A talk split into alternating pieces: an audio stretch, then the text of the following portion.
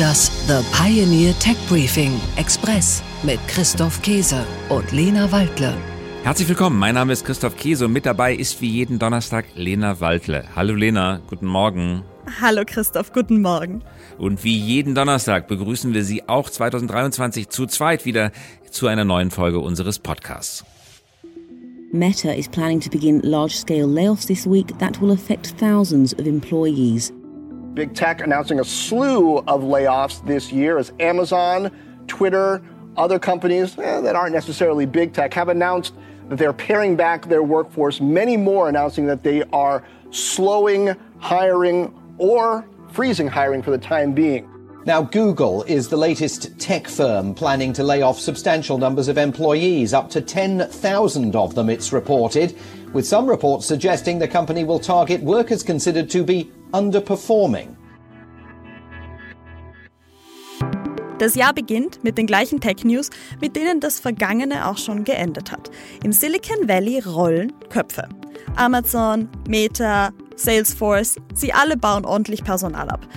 Wir haben deshalb die Gründe für die aktuellen Entlassungen recherchiert und wir besprechen heute, warum es noch keinen Grund gibt, in akute Weltwirtschaftspanik zu verfallen. Genau, und das ist natürlich wichtig, weil Personalabbau ist nicht gleichzusetzen mit großer Rezession und Panik. Wir starten das neue Jahr mit guten Vorsätzen. Ein guter Vorsatz für den deutschen Mittelstand lautet seit Jahren, wir müssen innovativer werden. Dabei hilft das Tech-Briefing natürlich, aber auch unser heutiger Gast im Podcast. Er ist Christian Mohr. Christian Mohr ist Gründer und Leiter der Familienunternehmertum in München. Also eine Ausgründung, eine assoziierte Partnerschaft mit der Technischen Universität München. Also Wortspiel. Sein Ziel.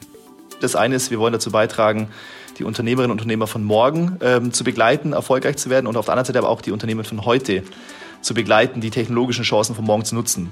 Ich kam vor drei Jahren zu Unternehmertum und ähm, mir war es damals schon in meinem Anliegen, ähm, darauf zu schauen, wie können wir dem deutschen Mittelstand dieses unschätzbare Wissen bei Unternehmertum eigentlich zugänglich machen.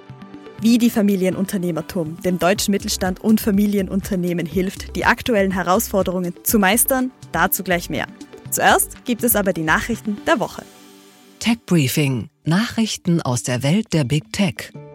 Twitter lockert politisches Werbeverbot. Twitter verlor durch die Übernahme von Elon Musk viele Werbekunden. Nun möchte der Kurznachrichtendienst seine Politik für Werbung zu sozialen Belangen, so heißt es offiziell, in den Vereinigten Staaten überarbeiten. Elon Musk möchte die Werbung auf Twitter, Zitat, an die Werbung angleichen, die man aus Fernsehen und anderen Medien kennt. Zitat Ende teures Telefonieren. Die Grundpreise im Mobilfunk sollen bei Konzernmarken wie O2 oder Blau im Frühjahr um bis zu 10 Prozent steigen. Mehr Leistung zum selben Preis sei aufgrund der hohen Investitionen in den Netzausbau nicht mehr möglich.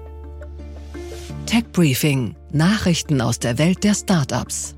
Die Boring Company stagniert. Das Hyperloop-System von Elon Musk rechnet sich wohl nicht. Die Baukosten sind hoch und die menschlichen Fahrer teuer. Immer wieder breche das Tunnelbauunternehmen ohne Ankündigung den Kontakt mit interessierten Kunden ab, darunter Städte wie Chicago und Los Angeles. Neues Alzheimer-Medikament. Die japanische Firma Eisai und der US-Biotech-Konzern Biogen haben gemeinsam einen neuen Wirkstoff gegen Alzheimer entwickelt. Sie wollen das Medikament unter dem Namen Lecembi zu Jahrestherapiekosten von 26.500 Dollar auf den US-Markt bringen. Die Zulassung in Europa wollen die Hersteller in den kommenden Monaten beantragen. Tech Briefing. Nachrichten aus der Welt der Technologie. Intel-Fabrik verzögert sich. Der Baustart für die geplante Intel-Fabrik in Magdeburg verzögert sich. Grund sind weiterhin die Unklarheiten über staatliche Fördergelder. Der von der Landesregierung Sachsen-Anhalt angepeilte Starttermin im ersten Quartal dieses Jahres sei, so heißt es, nicht mehr haltbar. Samsung erleidet zweiten Gewinneinbruch in Folge. Das Ergebnis des Elektronikriesen ist im jüngsten Quartal um 69 Prozent auf 3,2 Milliarden Euro zurückgegangen. Das ist der niedrigste Wert seit acht Jahren. Grund für diesen Rückgang ist mitunter eine schwächelnde Nachfrage als Reaktion auf die steigende Inflation. Im Vorjahreszeitraum hatte das Unternehmen noch 10,3 Milliarden Euro verdient im Vergleich zu den 3,2 Milliarden Euro jetzt. Gefällt Ihnen unser Tech Briefing Express? Dann bewerten Sie den Podcast doch in Ihrer Podcast-App. Einen Deep Dive in das aktuelle Thema, Infos zu Megatrends und Innovationen, die unser Leben verbessern. Das hören und lesen Sie mit einer Pioneer-Mitgliedschaft. Kommen Sie an Bord und bleiben Sie immer top informiert und der Technik einen Schritt voraus.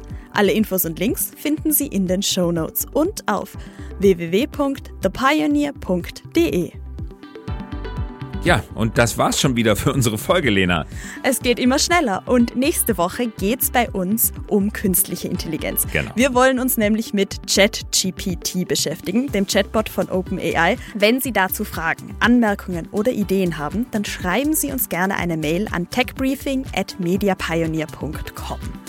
Und ich freue mich auf diese Folge. ChatGPT ist wirklich spektakulär, hochinteressant. Ich habe über Weihnachten viel damit herumgespielt, bemerkenswert, was diese Maschine, was dieser Algorithmus kann. Also darüber reden wir in der kommenden Woche. Wir freuen uns auf Ihre Nachrichten. Wir wünschen einen guten Start in den Tag und dann ins Wochenende. Herzliche Grüße von Christoph Käse und von Lena Waldle. Liebe Grüße und bis nächste Woche. Bis nächste Woche. Das The Pioneer Tech Briefing Express mit Christoph Käse und Lena Waldle.